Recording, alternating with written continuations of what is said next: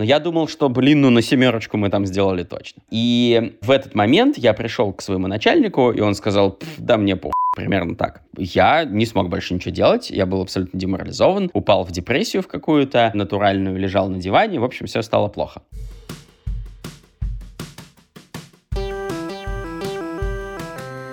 Привет, меня зовут Кристина Вазовский, и это «Провал» — подкаст о ситуациях, в которых что-то пошло не так. И сегодня у меня в гостях Илья Литвяк, сооснователь бистро, бара и пекарни «Футура». Поехали! Илья, привет. Привет. Как у тебя дела? Как ты себя чувствуешь? В каком то настроении? Я немножечко в загоне, но я в этом состоянии уже где-то два года нахожусь. Поэтому, по крайней мере, это привычное мне состояние. И, видимо, комфортное, раз я в нем уже два года как нахожусь. Почему загон? От чего? Загон из-за того, что я упорно не могу научиться нормально структурировать и планировать и заниматься тайм-менеджментом. И поэтому у меня просто есть список из пяти миллиардов дел в одной мега-заметке в айфоне, и я вот с утра такой просыпаюсь, смотрю, меняю их немножечко местами, в смысле какой-то вот локальной приоритетности, и дальше с криком а просто хреначу через эту заметку, закрывая эти таски, что, естественно, не дает ощущения, что все происходит как-то структурно, системно, в нужном ритме и с понятными дедлайнами и всем таким. В итоге просто ощущение, как будто я два года делаю а и все. Какая у тебя эмоциональная выгода от того, чтобы так жить? Ты явно же так живешь, потому что ты что-то от этого получаешь. А что ты получаешь? Есть э, два главных профита у этого. Один — это постоянное ощущение преодоления. Раз, не знаю, в 3-4 дня я чувствую себя героем, потому что я так смотрю на прошлые 3-4 дня и думаю, о, ни хрена, я вообще тут сделал всего. И почему-то есть ощущение, что если делать все сильно более четко, размеренно и, значит, запланировано, то не будет ощущения, что я какую-то гору взял. А во-вторых, я просто маэстро прокрастинации и делаю абсолютно все, что можно сделать для того, чтобы избегать разного рода рутин, а поддержание собственного календаря, планирование, раскладывание и вот это вот все, это супер рутинные вещи. И опыт показывает, что если я пытаюсь этим заняться, то я просто трачу 4 часа на какой-нибудь классный сериал и на серию роликов на Ютубе про то, как делать ракеты с управляемым вектором тяги из серы и консервной банки и, значит, еще что-нибудь очень важное и интересное. И потом через 4 часа у меня просто заканчивается хоть какое-то время на то, чтобы заниматься планированием, и я возвращаюсь к тому, чтобы просто хреначить. Прикольно. Знаешь, когда я готовилась к подкасту, я слушала твое интервью от 19 года, и ты там говорил в том числе о том, что вот ты только-только нанял персонального ассистента, ассистентку, и абсолютно не знаешь, что с ней делать. Она с тобой? Куда она делась? Что произошло? Мы виделись буквально полчаса назад, она теперь руководитель просто одного моего сайт-проекта маленького. У меня есть грибная ферма, которая заодно занимается еще всякими исследованиями в сфере биокомпозитов. И учитывая, что это ассистентка, она пришла ко мне из ЭТМО, потому что я в ЭТМО вел курс лекций в какой-то момент, и она просто пришла и сказала, давай я, может, тебе что-нибудь буду помогать делать. И она стала больше research assistant, чем personal assistant. И, конечно, я пытался как как-то придумать, как сделать из нее еще и personal assistant. Но в первую очередь у меня это не получилось, а research assistant она была классной. И в итоге вот наресерчили мы на то, что сейчас у нас есть маленькая ферма, которая, надеюсь, вот-вот начнет, э, значит, поставлять куда-то какие-то грибы. И мы вот сегодня были в лесотехнической академии, общались на тему исследования на структурные изменения, а также гидрофильность, гидрофобность прессованных мицелиевых плит. Скажи, пожалуйста, вот, а когда ты останавливаешься, да, когда вот это вот херачивание происходит или становится на паузу, что с тобой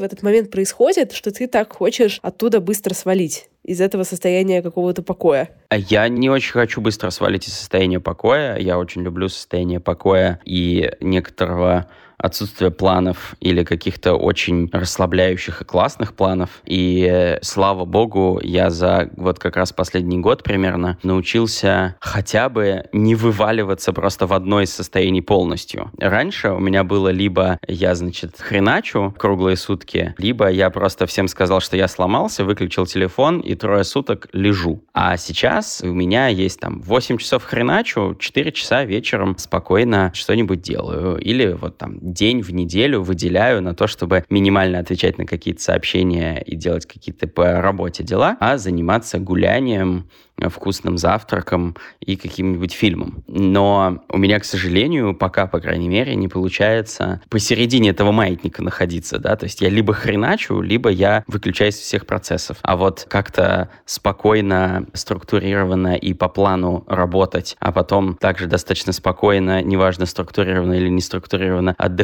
я вот пока очень далек от этого, к сожалению. То, что вот твое состояние вот этого вот какого-то горения, да, и какого-то постоянного движа, это про тревогу в том числе? То есть тебе есть в этом какие-то такие типа сложные эмоциональные переживания? Или типа просто много работаешь, ну как бы зашибись? Это в первую очередь про тревогу, мне кажется. Это про круглосуточное ощущение, что все горит, что без меня все развалится, что абсолютно неправда. Что при этом очень важно, что я, собственно, делаю слишком мало и немножко не так, как надо бы. Например, если бы я нормально планировал, структурировал, то я бы и успевал больше, и делегировать научился на нормально, и вот это вот все. И это такая затягивающая спираль тревожности по поводу того, что ты хреначишь, и необходимости хреначить еще больше, чтобы немножечко эту тревожность заглушить. Я вообще склонный к тревожности там человек, и это выматывает меня больше всего. То есть сейчас у меня нет приступов тревоги, но раньше они были очень сильные, ну и сейчас они бывают точно крайне редко. И это хуже всего. Ты просто, я, например, в этом состоянии не могу вообще адекватно ничего как бы оценивать. Мне кажется, что все пиздец. И вот если я сейчас прямо не, сяду, не подорвусь и не сделаю, то наступит полный пиздец. И это полный пиздец. Это факт. В моем случае тревожность — это градиент. И у меня как бы и панические атаки тоже случаются периодически. Ну, слава богу, их там не случалось последние где-то полгода, но было время, что я там просто садился на поребрик, держась за сердечко и думал, что что-то сейчас идет очень сильно не так. Но вот какие-то такие состояния какого-то пика пиздеца, и что, с одной стороны, мне сейчас надо за три часа сделать 20 э, часов э, работы, и при этом часть из нее это какие-то очень эмоционально выматывающие вещи, для которых мне вообще-то по-хорошему надо бы пару часов посидеть, помедитировать. А но если я этого всего не сделаю, то.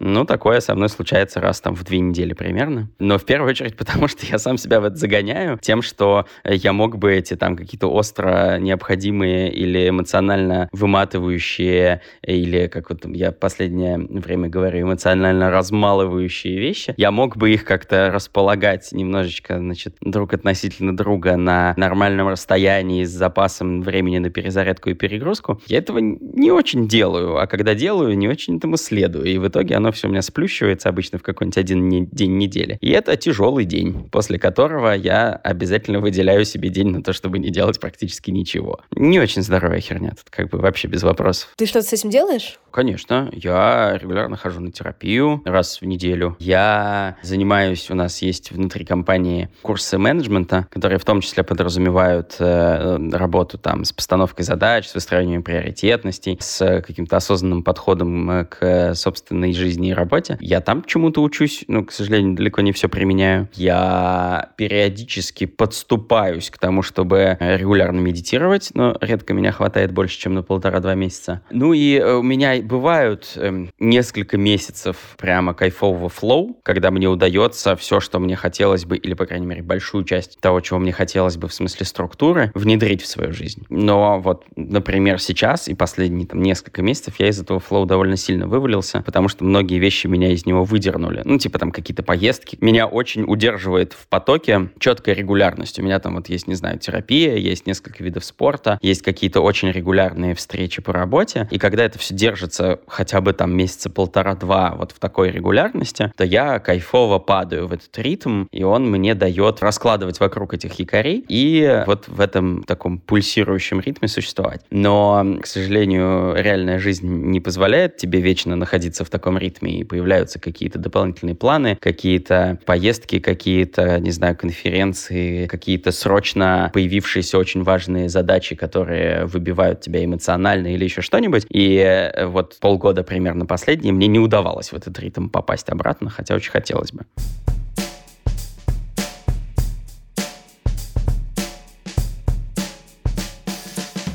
Ты можешь вспомнить, какой у тебя за последнее время был прям самый какой-то точка дна, самый тяжелый период?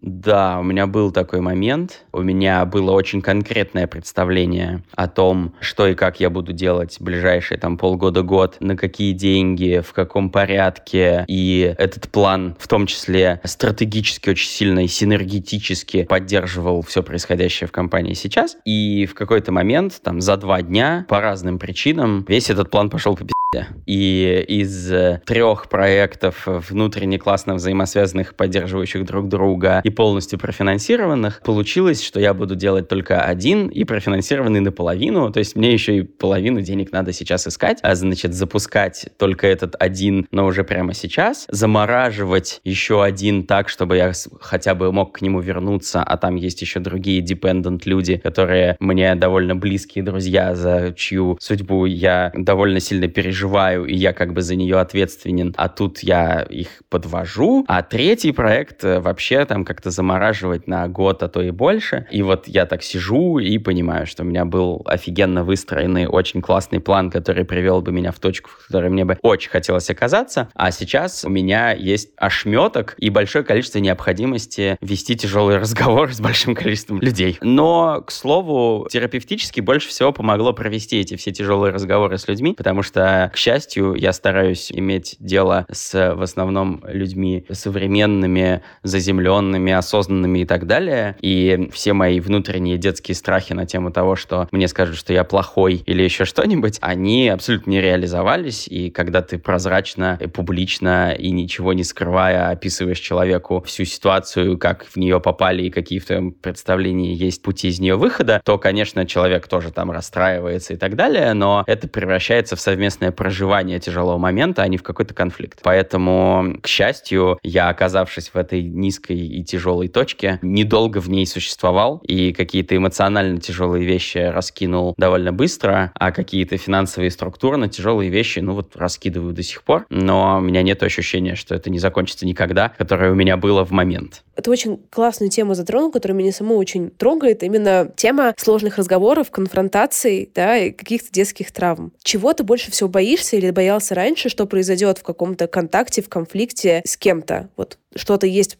такое сложное, вот ты с кем-то с этим сталкиваешься, с человеком другим, и что тебя больше всего страшило в этом контакте? Буквально на последнем сеансе психотерапии мы довольно много говорили про то, что я очень самотребователен, и при этом это меня довольно сильно парализует, потому что, как там это называется, перфекционизм, либо идеально, либо никак. Ну вот я типичный довольно перфекционист в том смысле, что я, если вот сейчас понимаю, что я сейчас не в том состоянии, чтобы сделать это абсолютно вот на максимуме своих возможностей, так, чтобы это было супер круто, я довольно долго буду откладывать до того мифического момента, когда я почему-то окажусь в этом состоянии, хотя он абсолютно не обязательно наступит. Тяжелые разговоры, они для меня в принципе тяжелы. У меня был довольно долгий период, как-то в подростковом периоде, когда я очень сильно боялся конфликтов. Я сейчас, немножко разобравшись в том, что такое конфликты, даже не очень могу сказать, сказать, чего именно я тогда боялся, но условно я в абсолютно какие-то нерациональные максимально нерациональные схемы влезал ради того, чтобы даже не избежать конфликта, а отложить его хоть немножечко. У меня есть любимый пример того, что я учился в нескольких довольно специфических школах. Вот в одной из них были латынь и древнегреческий в шестом классе, и у меня, значит, в одной из четвертей была двойка по греческому, и нам, естественно, выдавали табели в конце четверти, их надо было приносить домой. И я, поскольку не придумал пока никакого долгосрочного плана, я тупо пришел домой и сказал, что ну что там вот почему-то табель не выдали. Мама мама такая, ну так а что там мне ждать? Я говорю, ой, слушай, там вообще будет супер кайф. Ты прям в восторге будешь. В этот момент, естественно, никакого плана, как я достигну того, чтобы мама получила табель, от которого она будет в восторге, у меня не было. Более того, это было настолько странно, то, что я сказал, что буквально на следующее утро мама просто позвонила классной руководительнице. Та сказала, в смысле, выдали всем табели у вашего там двойка по греческому. И, естественно, лучше ничего от этого не случилось, а стало только заметно хуже, что при этом очень важно отметить. Заметно хуже — это это значит, что мама расстроилась, высказала свое недовольство. То есть ничего по-настоящему плохого в моей жизни не происходило и не произошло бы от того, что кто-то узнал бы о том, что у меня двойка по греческому. Но вот почему-то я как-то тотально и максимально делал абсурдные вещи для того, чтобы хотя бы просто оттянуть тот момент, когда кто-нибудь об этом узнает. Я до сих пор не добрался в терапии до того места, почему я это делал. Но хотя бы еще до всякой терапии я понял, что это какая-то чушь. И сейчас мне все еще нужно какое-то там время эмоционально подготовиться, особенно к потенциально тяжелым разговорам, когда я, может быть... Вот, кстати, интересно. Я, если уже точно знаю, что это будет какая-то конфликтная ситуация, мне в нее нырнуть проще, чем если я предполагаю, что она может в нее развиться. То есть, грубо говоря, если у меня уже лежит на столе требования от лендлорда по выплате каких-нибудь там пений, еще чего-нибудь, то я беру трубку, звоню ему, говорю, давайте встретимся, поговорим, встречаюсь с ним и разговариваю. А вот если у меня просто пропущенный звонок от э, кого-нибудь, с кем может быть конфликт, то я прежде чем перезвонить, сажусь, там, выясняю, а что это может быть, а может ли это быть конфликт, а если это конфликт, то какой он может быть. И потом еще собираюсь силами для того, чтобы позвонить, а выяснилось, что у них там какая-нибудь маркетинговая акция, и не хочу ли я за их счет слетать на конференцию по выпеканию булочек из новозеландского масла или какая-нибудь такая чушь. Вот.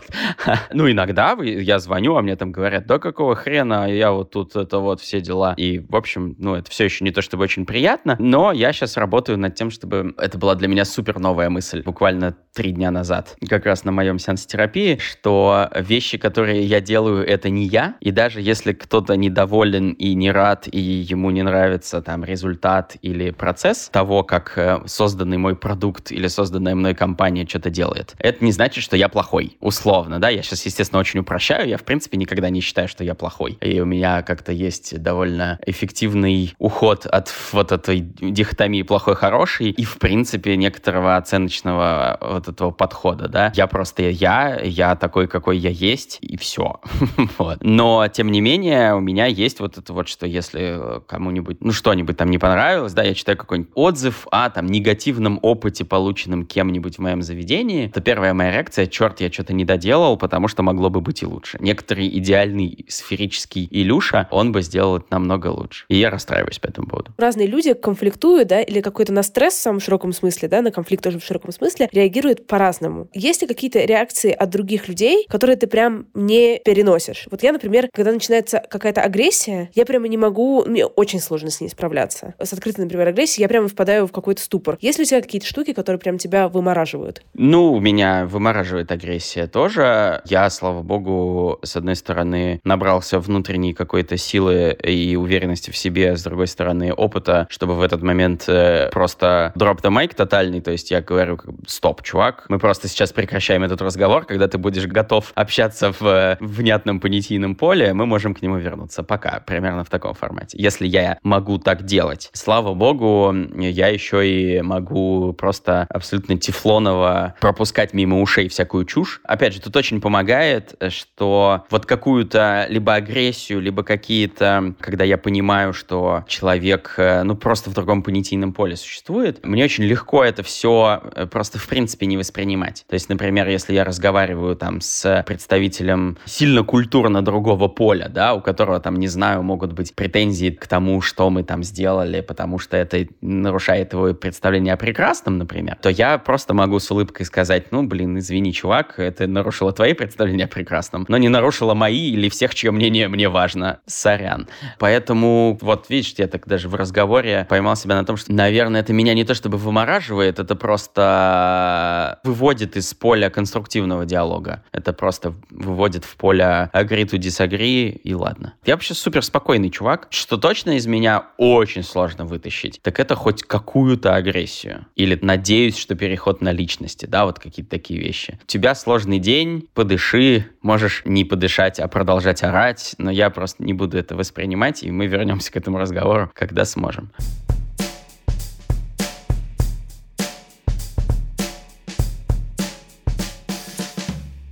Я тут недавно поняла, что я практически не вижу не похожих на меня людей. Не то, что я с ними совсем не сталкиваюсь, но я какие-то мнения или видения или что-то совсем отличающееся от моего, я воспринимаю с большим трудом. И у меня сейчас как раз, э, ну, такой фокус, типа, видеть больше разных людей в своей жизни. Есть некоторая гипотеза, что ты по своей работе соприкасаешься с довольно разными людьми. Как тебе с ними в контакте? Слушай, я вообще, наоборот, часто делаю целенаправленное усилие для того, чтобы постараться увидеть увидеть, услышать и понять человека. Ну, опять же, если он к этому готов и располагает. И иногда, когда я там сталкиваюсь с какими-то людьми, с которыми в обычной жизни я бы не столкнулся, я, наоборот, пользуюсь моментом, чтобы там что-нибудь спросить, про что-нибудь узнать, как-то, ну, что-то вообще приоткрыть. Но периодически бывает, что я как бы довольно быстро понимаю, что у нас какие-то супер базовые ценностные штуки сильно расходятся, и тогда я грубо говоря, отделяю очень сильно, про что я хочу говорить и о чем знать,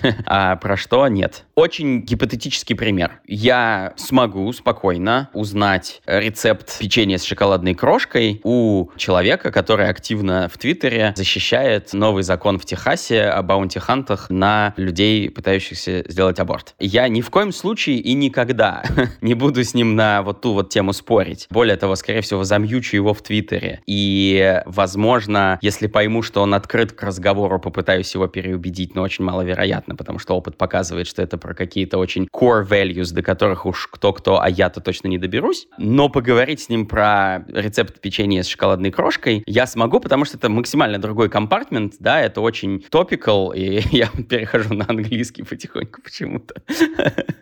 Ну, то есть, грубо говоря, мне, я понимаю, что мы ценностно с этим человеком из разных миров, и это значит, что не про что, что может быть окрашено ценностно, я с ним разговаривать, скорее всего, не смогу. Но я смогу с ним разговаривать про какие-то очень вне этого поля находящиеся вещи. Знаешь, я сталкиваюсь сама с такой дилеммой, которую я для себя не решила. Вот есть у меня тоже какой-то ценностный блок, который вот он у меня есть, и он особо никуда не двигается, и я не думаю, что он будет двигаться. Например, я не принимаю гомофобию, сексизм, расизм, да, ну то есть какие-то такие вот для меня это принципиальные штуки, у которых на самом деле для очень большого количества людей это не принципиально принципиальной, а скорее наоборот, принципиально обратное. Но в чем заключается дилемма? С одной стороны, у меня нет никакого желания и удовольствия с кем-то про эти ценностные штуки спорить, но с другой стороны, как будто бы, если ты не call it out, мне иногда кажется, что если я во что-то верю, и если сейчас происходит какой-то, не знаю, комментарий или высказывание, который на глубинном уровне противоречит моим ценностям, и я при этом, я понимаю, что если я выскажусь, я не буду находиться в опасности, то есть нельзя сказать, что я, например, выскажусь, да, и тут мне по лицу дадут. Нет, такого нет. Но это будет какой-то конфликт, возможно. То я зачастую этого избегаю. И по этому поводу переживаю. Как у тебя с этим?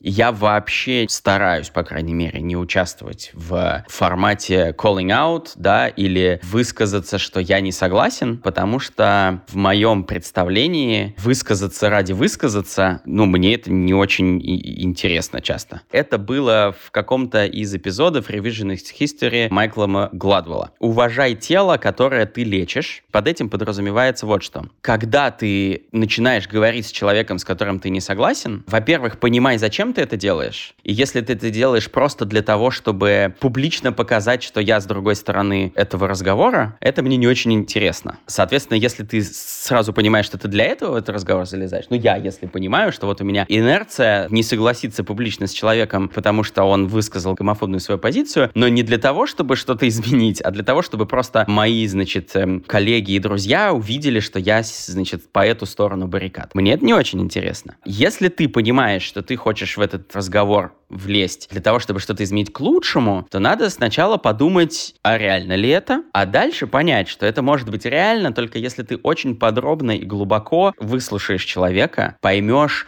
откуда он эти мысли берет и в какие очень ключевые core values они зацеплены. И вот туда готов будешь лезть, понимая, что вероятность того, что ты хоть как-то немножечко сдвинешь его с какой-то позиции сейчас, почти нулевая. Ну и как бы это долгая и сложная работа, которую невозможно делать, если ты начинаешь ее с позиции «я с тобой не согласен, и ты мне неприятен». Ее начинать можно только с позиции «давай закопаемся глубоко в то, почему ты думаешь то, что ты думаешь, а я думаю то, что я думаю, и попробуем вот там вот глубоко, не то чтобы убедить друг друга, а за счет раскрытия собственной позиции на каком-то очень глубоком гуманистическом уровне попробовать показать хотя бы и получить понимание, да, с другой стороны. Второе, что я вспомнил на эту тему, и что, соответственно, тоже из подкастов как раз, возможно, ответит на твой вопрос, есть You Are Not Smart подкаст, он называется, который разбирает в первую очередь всякие разные ментальные предрассудки, cognitive biases. И он провел очень крутой эксперимент. Он сначала с помощью нескольких коучей подготовился, а потом провел публичные даже не дебаты, а интервью с человеком, с которым он очень сильно не согласен. Flat Earther там был такой видный, большой. И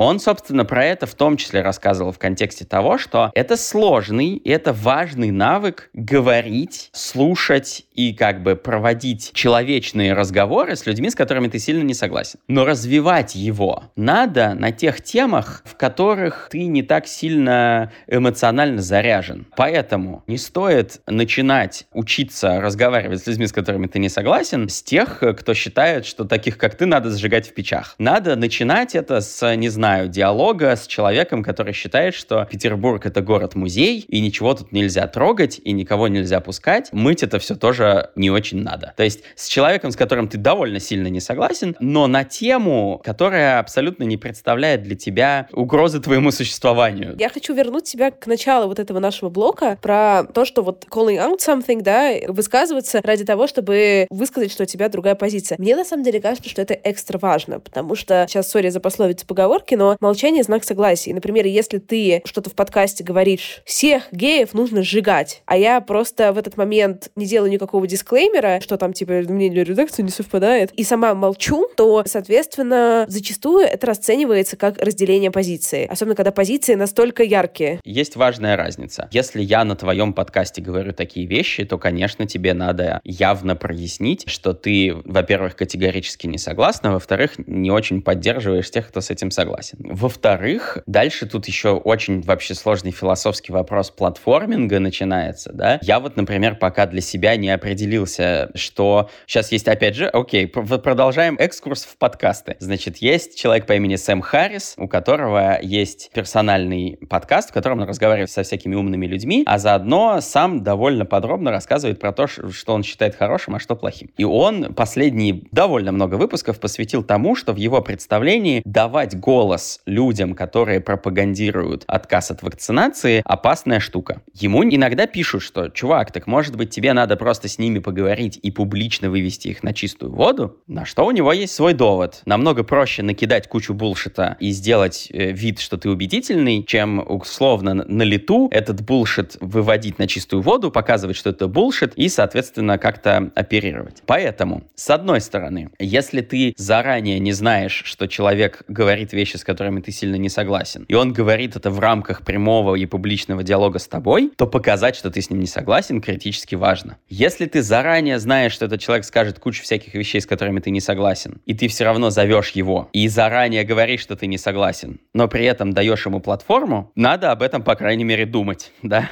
Я вот не знаю, что в этой ситуации делать. Но если это просто какой-то человек, который где-то говорит вещи, с которыми ты не согласен, то писать пост в Твиттере вот я тут полчаса копал и нашел человека, с которым я не согласен, так вот я с ним не согласен, мне просто неинтересно.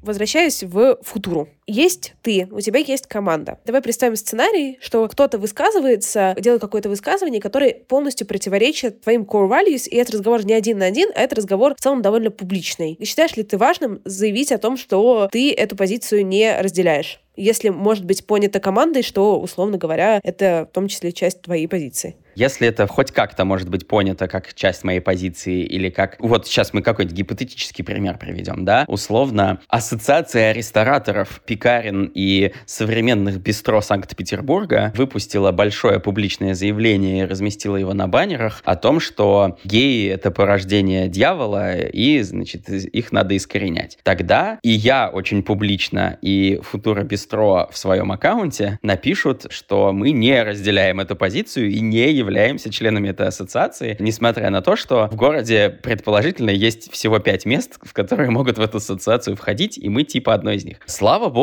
не приходилось в такой ситуации оказываться, вроде бы. Но, видишь, здесь вот я поэтому про эту разницу и говорю. Если ситуация такова, что может быть очень точечное предположение, что если я промолчу, что я или моя компания придерживаемся этих взглядов, то важно проговорить говорить. Но если это просто где-то происходит, то я, наоборот, считаю, что встать и начать говорить, что вот я с ним не согласен, несмотря на то, что он меня в это этот диалог и никак и не вовлекал, и мы там сбоку проходили, не очень интересно. С другой стороны, опять же, если бы мы поняли, что для нас, как для компании, важно принести какое-то системное изменение, и это системное изменение требует публичных заявлений, мы бы их точно сделали. Просто, во-первых, у нас есть позиция, что мы все-таки в первую очередь меняем мир через э, то, что мы делаем крутой продукт, делаем крутую команду, даем работу абсолютно самым разным людям без максимально хоть каких-то prejudice, предвзятостей и предубеждений, и уже эти люди, соответственно, таким образом продвигают свои какие-то адженды. И мы мы при этом, опять же, очень важную мысль держим в уме, что есть некоторая критическая точка, после которой, возможно, молчать невозможно, но до которой мы все еще работодатель большого количества людей, у нас большое количество зависимостей, и есть какие-то риски, которые пока эта критическая точка не достигнута, мы брать на себя не готовы. Был ли какой-то момент в компании, когда ты чувствовал, что с точки зрения того, что там происходит внутри, именно настроенчески, ценностно, культурно, что-то идет не так? Был, да, да был. Значит, у нас есть четко сформулированный в рамках нашего манифеста и рассказываемый на онбординге набор ключевых ценностей. Тем, собственно, страшнее. И я в компании ответственен за транслирование этого и за некоторое наблюдение за этим. Нельзя сказать контроль, это просто неподходящее слово. У меня была моя задача, мы там в какой-то момент закрывали бистро на, по-моему, два или три дня, для того, чтобы, с одной стороны, все немножко отдохнули, и мы устроили небольшой корпоратив, с другой стороны, для того, чтобы мы сделали ремонт небольшой. И мы привлекли ребят к тому, чтобы они там помогли выгрузить кучу мебели, потом сделали какой-то кусок ремонта, и потом привлекли ребят к тому, чтобы они загрузили это обратно. И вот в процессе довольно много вещей пошло не так. Частично из-за того, что я там положился на каких-то подрядчиков, частично из-за того, что, опять же, я где-то там что-то не совсем правильно спланировал. Но самое главное, что когда они начали идти не так, я зарылся в это, начал пытаться на месте как-то заткнуть дыры без прозрачной открытой коммуникации коммуникации с ребятами о том, что происходит, о том, как там, не знаю, они могут помочь, да, или еще, хоть какой-нибудь коммуникации. А открытость, прозрачность — это одна из наших ключевых ценностей. И в результате этого получилось довольно большое количество внутреннего напряжения в команде из-за того, что, опять же, были там заявлены одни результаты, получились другие результаты. В процессе возник тотальный хаос. Я там из-за того, что пытался на месте своими руками затыкать какие-то не сделанные вещи, вещи не смог ни транслировать, ни делегировать. И в итоге, собственно, получилось, что я повел себя не в рамках одной из ключевых ценностей. И из-за этого в результате получилось нагнетание внутреннего давления, и потом понадобилось какое-то время, в том числе для того, чтобы вернуть обратно осознание того, что открытость нам важна. Ну, там я через несколько дней написал подробный пост о том, что произошло и как случилось, и извинился. Несколько раз поднимал это на наших наших общих собраниях. И, в принципе, я там надеюсь, да, что это как-то немножко исправило ситуацию. При том, что некоторые из вещей, которые мы пытались тогда починить, они не починены до сих пор. И вот, к слову, каждый раз, когда вылезает какая-нибудь техническая сложность у нас, а технические все штуки, они на мне, я до глубины души за это очень сильно переживаю. И вот э, здесь мне вот это вот развязать, что э, если у нас что-то пошло не так, то это не я плохой, а это надо просто, значит, что-то дальше делать по-другому, по-другому. Это для меня последнее, мне кажется, что мне удастся развязать. Это как-то очень внутри меня сильно все завязано, я близко к сердцу это принимаю и очень переживаю. Я просто заметила, что культурные штуки, ну вот эти вот ценностные, если что-то идет не так, это не то, что ты можешь прямо какое-то время, да, не то, что ты можешь прямо супер быстро вытянуть. Ни в коем случае. Это может очень быстро пойти не так, и это потом довольно сложно и долго выправлять обратно. На столке, да, очень большой фокус как раз на ценности, на команду, на ценности и так далее. И я прямо ощущаю, что это такая, с одной стороны, это гораздо более хрупкая конструкция, да, чем кажется, а с другой стороны, гораздо более устойчивая. Я не знаю, как это описать. Я понимаю. Идея в том, что это очень мощный и важный скелет, который твою компанию делает намного более устойчивой к внешним всяким расколбасам, да? Но если особенно сверху начинается нарушение этого скелета, то тогда все может очень быстро пойти очень плохо.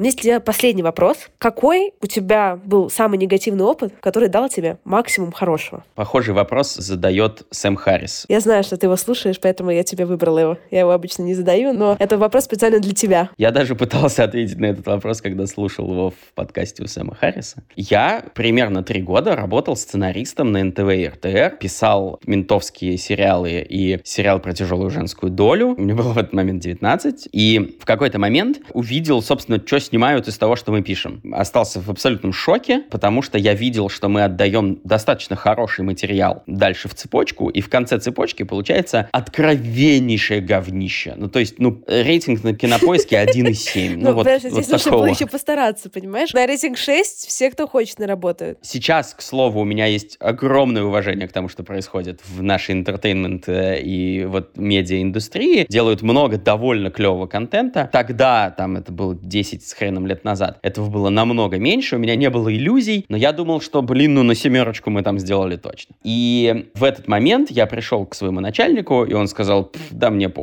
примерно так. Я не смог больше ничего делать, я был абсолютно деморализован, упал в депрессию в какую-то натуральную, лежал на диване, в общем, все стало плохо. И это было очень тяжелый период в моей жизни. Я остался там в тот момент в больших долгах и все такое. Но, во-первых, это для меня было мощным толчком к тому, что, к слову, к вот этому ценностному каркасу и к тому, чтобы стараться, по крайней мере, по возможности работать и взаимодействовать только с людьми, с которыми ты ценностно сонаправлен. Невозможно полностью совпадать, но ты где-то в общем поле находишься. Не всегда ты можешь отказаться полностью от работы с людьми, которые не находятся в этом поле. У нас практически невозможно снять помещение у таких же классных людей, какие мы сами или какими мы сами себе кажемся. Но тем не менее, окружать себя, ключевые партнеры, какие-то, да, люди, от которых зависят ключевые решения, по возможности должны быть с тобой сориентированы. Очень важно теперь для меня звонить в колокольчики при первом первом ощущении что-то идет не в рамках этого, и максимально контролировать цепочку, цепочку и момент взаимодействия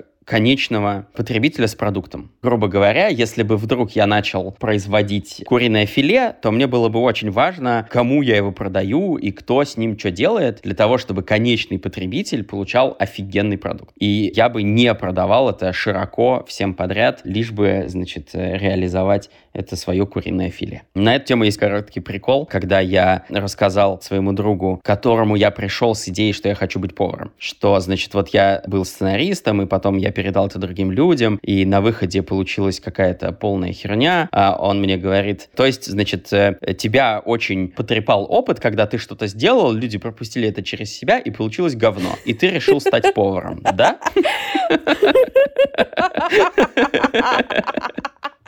Жизнь нас ничего не учит. Такой хэштег, кажется. Вот это такой очень для меня тяжелый опыт, из которого я сделал очень много очень полезных, важных и изменивших мою жизнь к лучшему выводов.